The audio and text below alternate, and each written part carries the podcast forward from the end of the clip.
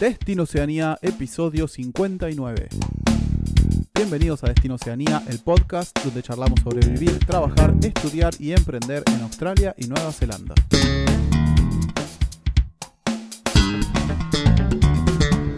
Bueno, amigueros y amigueras, bienvenidos nuevamente. Estamos en el episodio 59 de este hermoso proyecto que se llama Destino Oceanía. Y les quería comentar de qué vamos a estar charlando hoy. Bueno, hoy vamos a charlar a pedido de uno de, nuestros oyentes, de uno de, los más longevos, de un oyente vitalicio que nos mencionó, que nos recomendó, que nos pidió que hablamos de este tema y también lo teníamos pensado.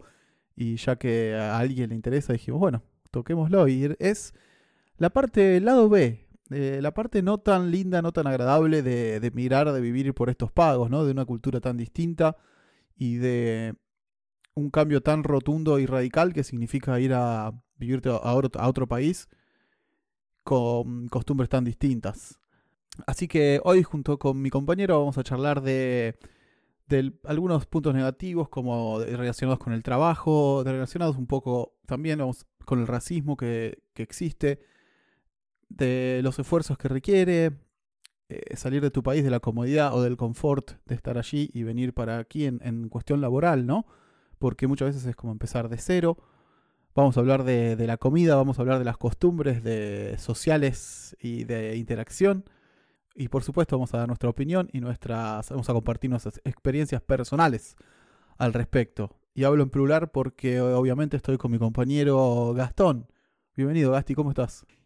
Hola Pato, ¿qué tal? Muy bien, la verdad que muy bien, siempre agradable estar aquí grabando esto, la linda rutina de todos los lunes, aunque siempre lo grabamos antes. Sí, hoy se graba casi en vivo, siempre grabamos jueves, sale lunes, pero grabamos lunes, sale lunes, o sea, sale un par de horitas. Sí, sí, sí. Así que si está editado medio raro, ignórenlo, porque no tengo tanto tiempo.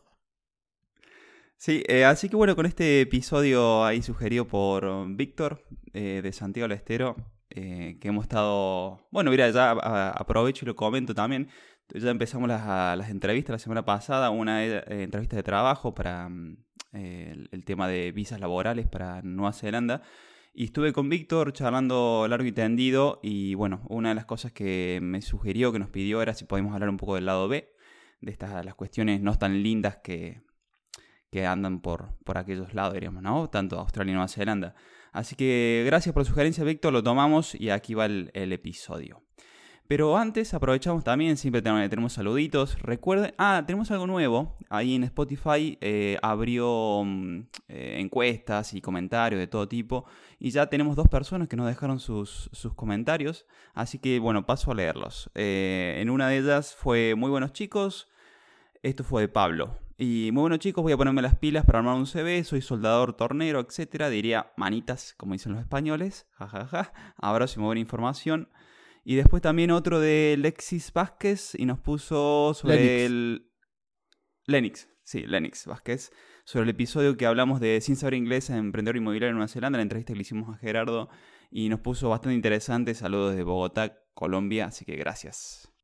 Gracias Víctor, gracias Pablo y gracias Lenix. Les mandamos un abrazo desde, desde aquí. Y bueno, y también les recordamos rápidamente que nuestro ebook gratuito sigue disponible, en el cual charlamos sobre los primeros pasos y los pasos previos para migrar a tanto Australia como a Nueva Zelanda. Así que ya saben que lo pueden encontrar allí en nuestro home, al frente de, todo, creo. Sí, sí, sí, están todos los servicios ahí. Inclusive en la misma home está el ebook gratuito. Y si entran, por ejemplo, en Nueva Zelanda, pueden ir a la, que, la guía de trabajar en Nueva Zelanda, está explicado y enlazado con todos los, contenidos que tenemos de, cómo es el teji maneje y, el ABC hasta la Z, de, lo que implica trabajar en Nueva Zelanda a nivel legal, a nivel de oportunidades y lo que pueden lograr. Exactamente, y hablando de trabajo, les recordamos también que SkillsBridge, nuestra recruitment agency, nuestra agencia de reclutamiento ya está activa hace algunas semanas, así que si creen que tiene posibilidades de venir a Nueva Zelanda, de acuerdo a la profesión que, ustedes tengan, pueden llenar ese formulario, dejar su currículum, dejar sus datos y nosotros vamos a ponernos en contacto para entrevistarlos y para ver si los podemos ayudar a conseguir una oferta laboral en Nueva Zelanda. Sí, y aprovecho, mira, hablando de eso, porque como ya empezamos el tema de las entrevistas, algo que hemos notado es que eh, al menos hasta ahora hemos entrevistado a personas que técnicamente están sobrecalificadas para las oportunidades que teníamos en este momento, pero con un, talón de Aquiles ahí, de, por lo menos de, los que hemos entrevistado, que es el tema del nivel de idioma. Eh, así que ya les, como siempre, porque lo venimos hablando en muchos episodios, pónganse mucho las pilas con el tema del inglés, sobre todo conversacional. Eh, un gran problema que hemos visto, o que yo he visto también personalmente por, varios colegas, es que están muy enfocados en el nivel de, a ver, el inglés de librito, donde le dan mucho al writing y al listening, o sí, y, le falta mucho el skill de, del speaking. Puede ser un analfabeto en, en, un idioma, pero como yo, por ejemplo, en italiano, soy, me considero analfabeto, pero yo hablo italiano. Porque me enfoqué, me acuerdo cuando estuve en Italia, me enfoqué en esa skill y la trabajé a fondo. Entonces era más que nada fonética y ponerme a conversar todos los días. Eh, y es la más importante a nivel eh, comunicativo y a nivel laboral, así que no póngase mucho la espira con ese tema. Sí, exactamente. Como les recomendamos eh, en algunos otros episodios, escuchen radios, podcasts, lo que sea que puedan, que sea de alguien de Nueva Zelanda o Australia, porque ustedes lo más inclusive si saben inglés y estudiaron conversacional y demás, cuando vengan y se choquen con el acento, les va a costar. Capaz que no, pero yo creo que sí. Así que nada, no, no podemos dejar de recomendarle eso. Que estudien inglés, lo más intensivo. Si van a venir para acá, si ya tienen el pasaje, lo más importante es estudiar inglés para cualquier cosa que quieran hacer. E inclusive para ser turista, te, te diría, hasta para eso lo necesitas.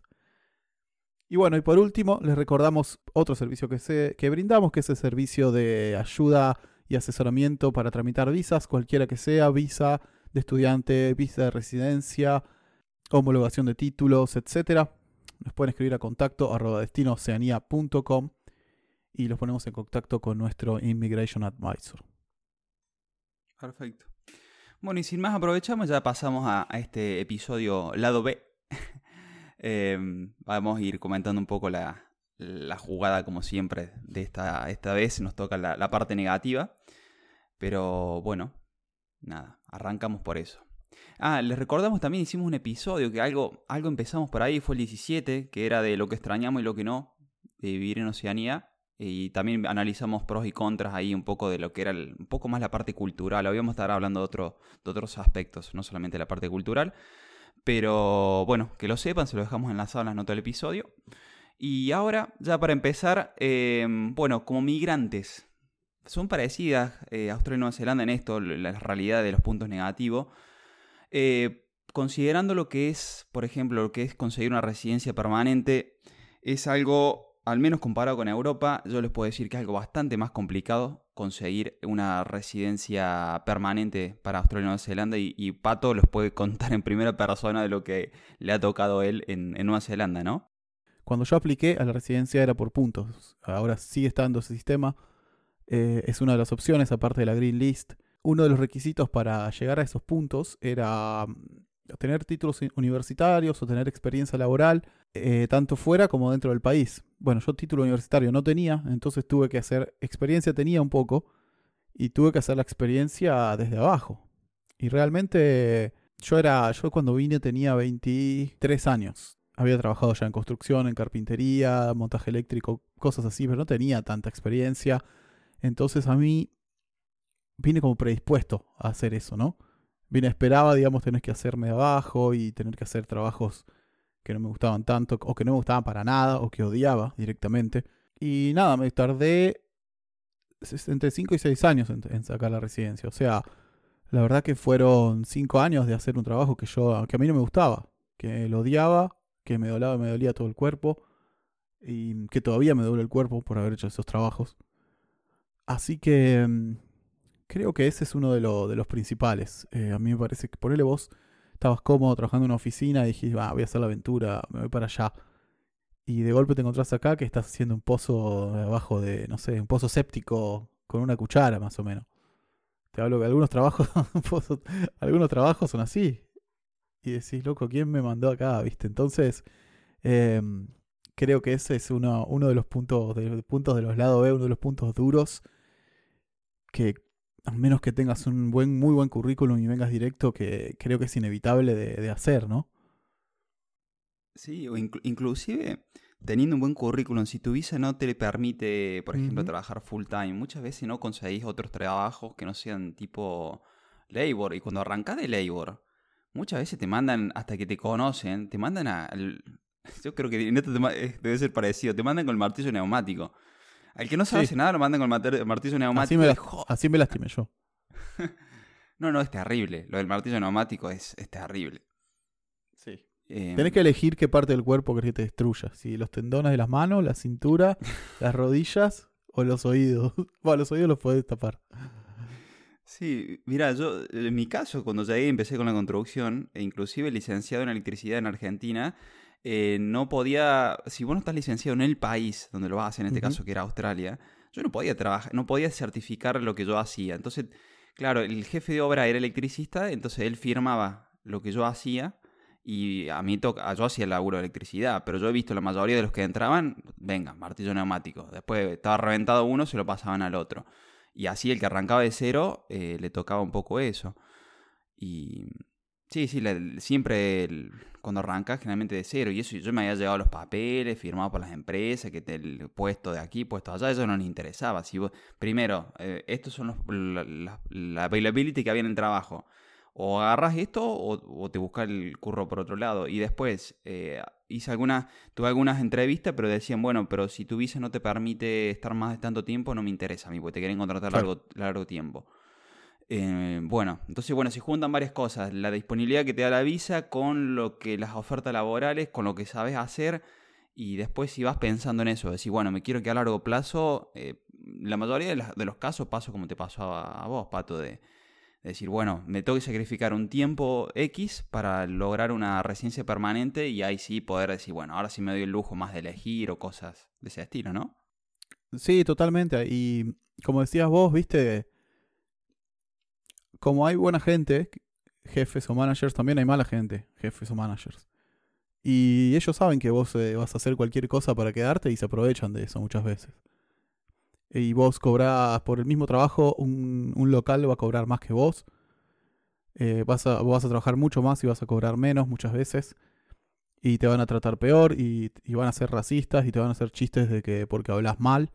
Te van a hacer eh, chistes por, por lo que comes. Bueno, eh, son, hay bullies hay en, toda la, en todas las etapas de la vida, ¿no? No solo en el colegio. Y, hay, y bueno, y hay que a veces decís, listo, loco, el taladro este se lo reparto en la cabeza a este chabón. Y no lo puedes hacer. Y no, o sea, en ningún lado lo puedes hacer, ¿no?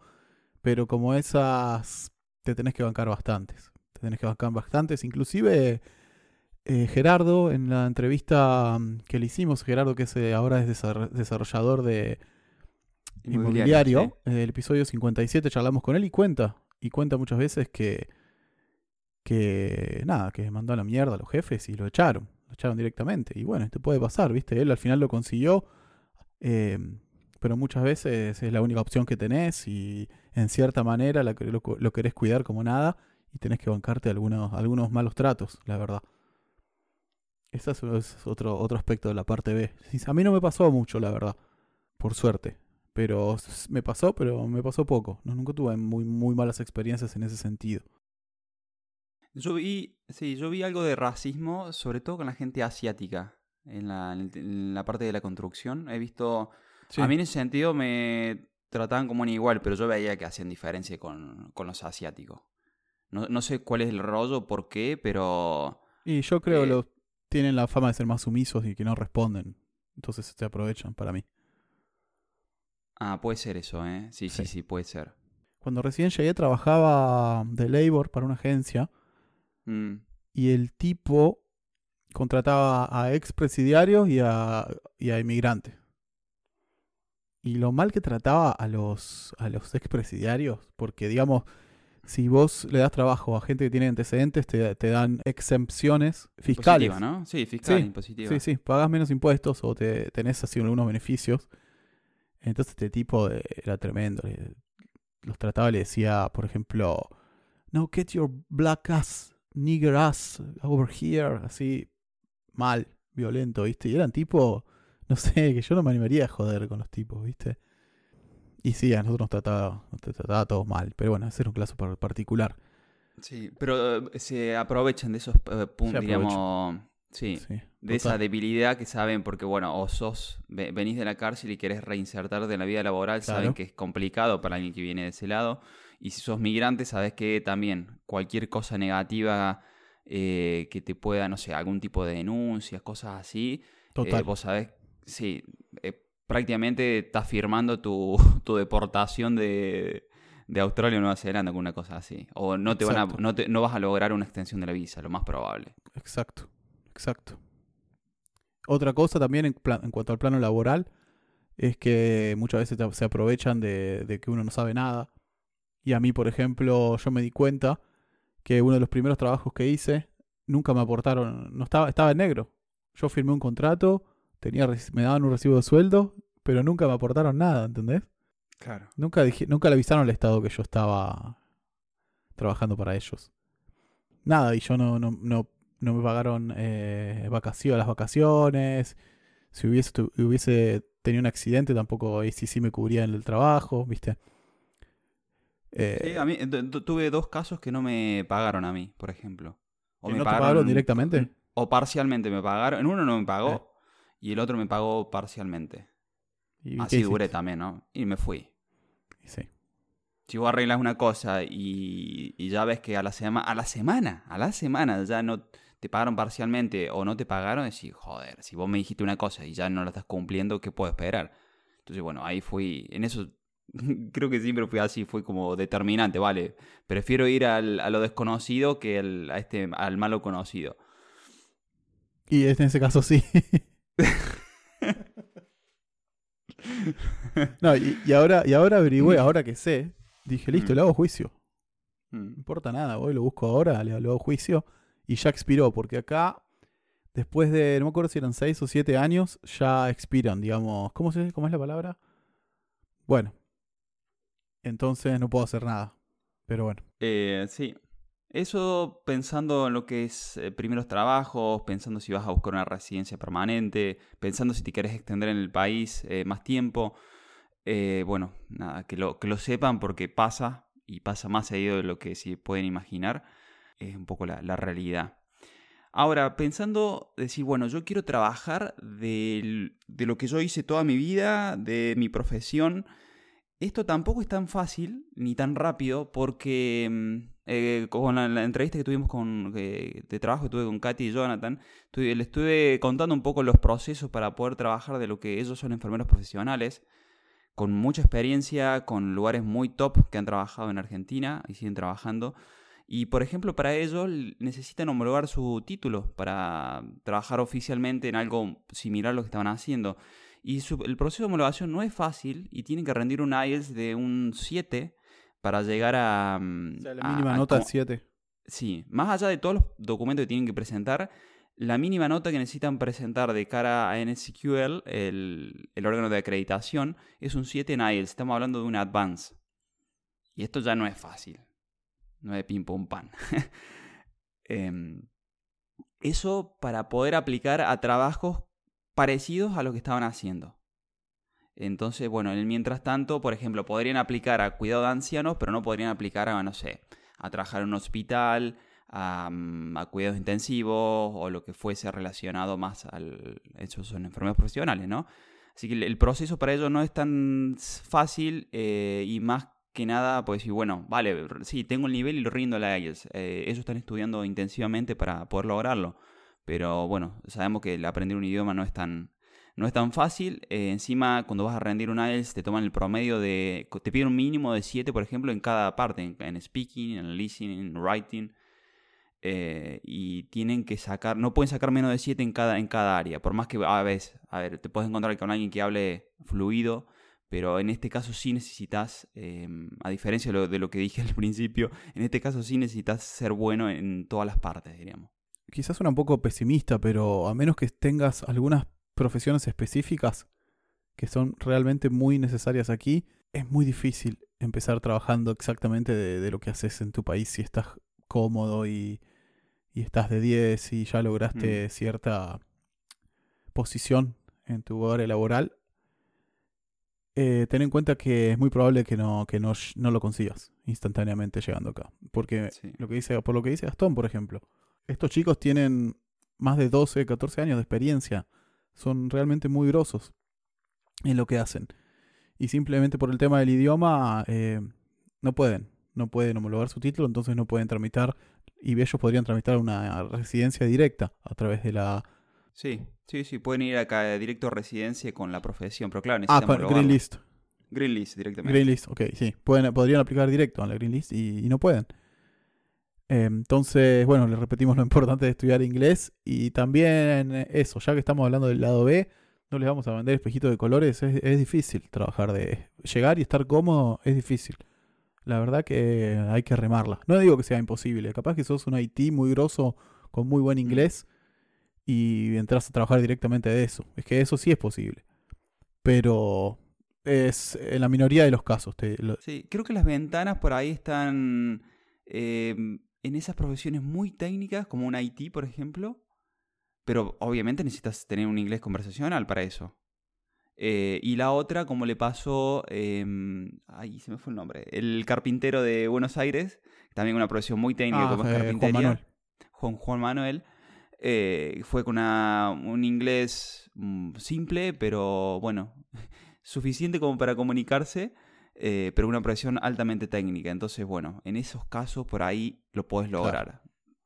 Pero si Pero, tú, eh, claro, pero no es residente, es- una visa de trabajo. Es una visa de trabajo, exacto. Exacto. Sí, sí. Vas con una, por ejemplo, el caso de él va con una credit employer y a sumar puntos para la residencia, que lo más probable es que termine siendo un camino de, de 4 o 5 años como le pasó, te pasó a vos, ¿no?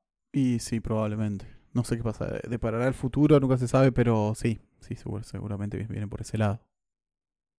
Sí, creo que igual carpintería, él si pudiese homologarlo en Nueva Zelanda, creo que puede ir a camino a residencia, dos años. Pero bueno, mi- mira lo que pasa de vuelta, otra vez.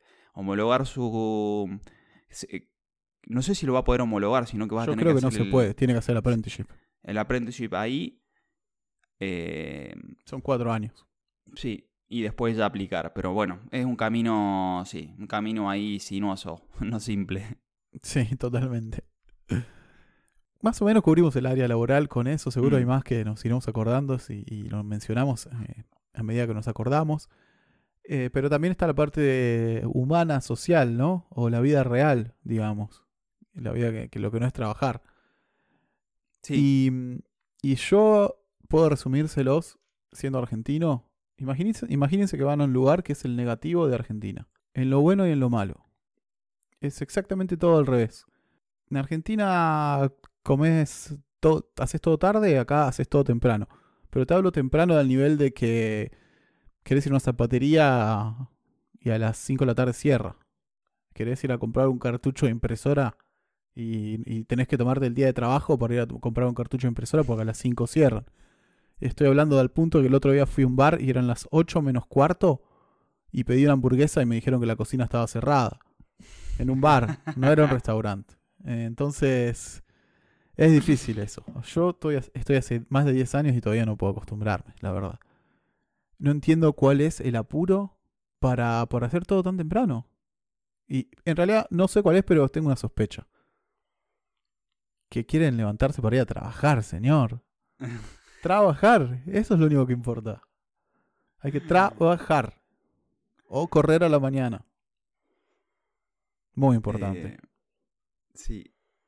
Bueno, vos sabés que yo lo que pasa es que ordené mi vida a partir de cuando descubrí el yoga, entonces cambié mis hábitos y ahí empecé todo mucho más temprano. Antes era como comentas vos.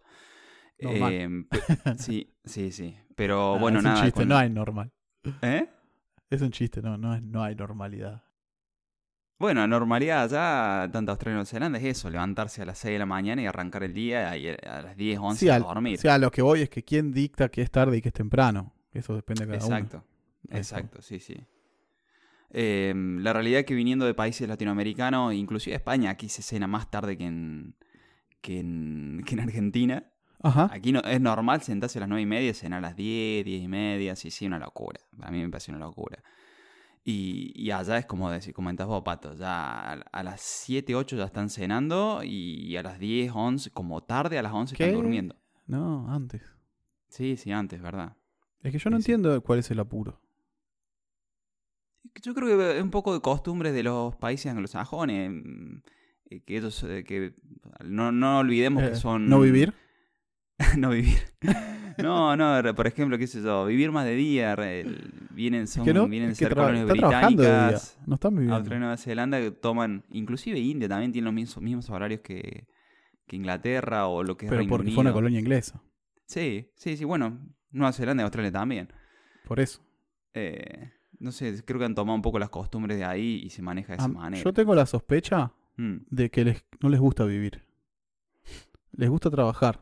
Porque yo lo que me doy cuenta es que ponerle el fin de semana, todas las actividades que hay, o el 90% son gastar plata. Es como Sí. una manera siempre de tapar el vivir, el momento, ¿entendés? El vivir realmente. Es o trabajar o gastar la- el dinero que ganaste trabajando. Eso, eh, eso es lo que yo veo. Sí. sí, Pero bueno, sí. estamos hablando del lado B, ¿no? Sí, no, tal cual. Bueno, habla- hablando de trabajar, que si no trabajás te comen los piojos, rápidamente. Es, sí. rápidamente te comen los piojos porque el costo de vida es alto. Entonces, viniendo de, de un país latinoamericano, si a las, al mes no estás trabajando, joder, eh, se complica. Porque te estás pagando alquiler, estás pagando comida y seguramente estás en búsqueda y ya empieza a apretar el bolsillo. Y, Aparte, eh, pagás acá todo, es todo semanal. Porque pone, pagás, te quedaste sin guita el, el 5 del mes y pagás mensualmente. Bueno, tenés hasta el 30 para rasquetear unos mangos. Pero acá al otro, al otro lunes ya tenés que, que pagar el alquiler de nuevo, por ejemplo, ¿no? Sí, sí, sí, no. Y encima la problemática ahora de Latinoamérica que cada vez devalúa más las monedas.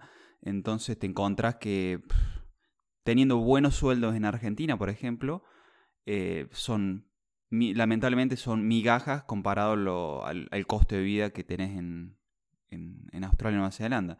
Entonces, sí, como mínimo deberías tener un backup de mil dólares como para decir, bueno, aguanto un mes eh, sin conseguir nada. Pero bueno, es, es un poco la realidad eso, que hay que conseguir trabajo al menos durante los primeros 30 días para que no, no apriete el bolsillo.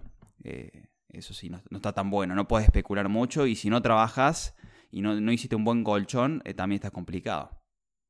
Estando allá inclusive, ¿no? Sí, sí, te come, te come rápido el bolsillo. Sí, sí, es verdad eso. Sí. También otra cosa al lado B es la salud. Eh, Es criminal. Es, yo no entiendo cómo un país, países desarrollados pueden tener un sistema de salud así.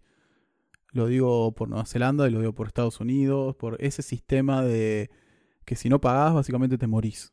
Yo no, no puedo entender cómo un país que se dice desarrollado puede sostener ese sistema de salud.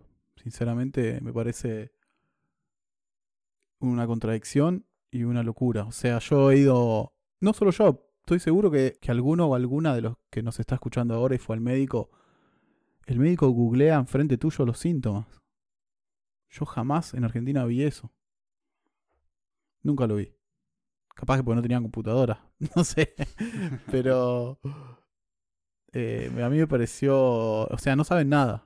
Yo no sé qué hacen en la universidad porque no saben nada. eh, acá tenés que ir a un GP, se llama J- eh, GP, que es como General Practitioner, que es como tu Sí. médico de cabecera, y él te envía eh, a, hacerte la- a, a diferentes especialistas o hacerte rayos X o todo eso. Y muchas veces son tipos que vos te das cuenta que no saben. No saben, no sé si eh, compraron el título o qué, pero me parece paupérrima.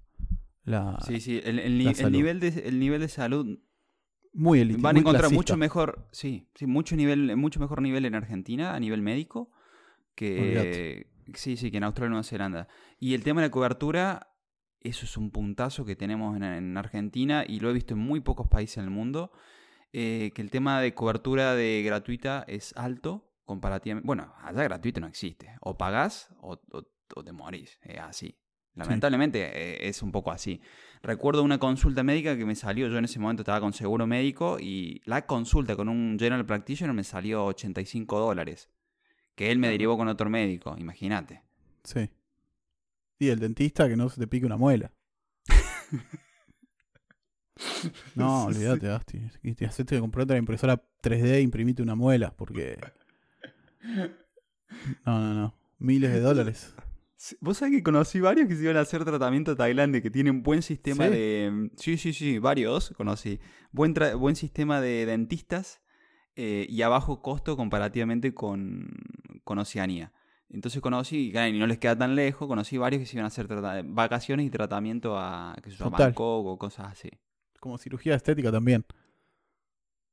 Tipo, Eh. vas y volvés renovado ahí. Sí, sí, sí, sí. Eh, inclusive yo lo que he hecho en algunos casos, cuando he vuelto a Argentina, me hacía todos... Siempre me gustaba hacerme mm, como chequeos... Botox. De botox. peeling. No, no, hacerme los chequeos, yo que estoy medio flojo de la vista, yo me iba a hacer sí. todos los estudios, cada vez que volví a Argentina me hacía todos los estudios, pasaba por el dentista para revisión. Yo, voy a- sí, sí. Yo ahora voy Estu- en un par de semanas voy y voy a hacer todo. Me voy a hacer lentes nuevos, lentes de contacto, lentes negros, me voy a, hacer, me voy a ir, voy a ir al dentista. Sí, sí, sí, porque Una allá lipo. te saldría cinco o seis veces más, seguro. Olvídate, olvídate. Podríamos habl- seguir hablando del lado B, pero creo que con, con esto que charlamos ya, ya dimos una... Ya nos descargamos lo suficiente. Así que gracias gente por ser nuestro eh, terapeuta hoy. Eh, después díganos cuándo lo debemos por la sesión. Eh, Sí, sí, no, y bueno, comenten, ya que está, aprovechen y coméntenlo, los que están allá, coméntenos, dejen un mensajito ahí a ver que, sí, sí, si han pasado por experiencias similares o cosas así, bueno, díganos, seguramente después lo comentamos en los próximos episodios. Sí, y, y- y tengan en cuenta que este episodio fue eh, el lado B, o sea, fue todo lo negativo que nosotros encontramos. No es que es todo, todo es malo. Si es, si es el primer episodio que escuchan de Destino Oceanía, escuchen los otros que, que son, que hablan de, lo, de otras cosas, de lo bueno, que, que es much- para mí es mucho más que lo malo. Pasa, y hay otra cosa que también uno es culpable de eso, que es de que uno se acostumbra a las cosas buenas.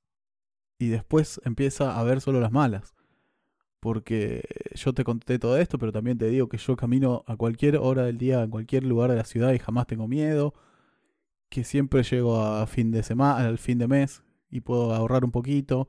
O sea, hay un montón de cosas buenas. Nada más que Víctor nos dio esta, esta idea, así que es culpa de él. Así que búsquenlo a él. Después le pasamos el contacto de Víctor, así lo... lo-. Lo- le hacen bullying. Sí, no, no, fuera de joda.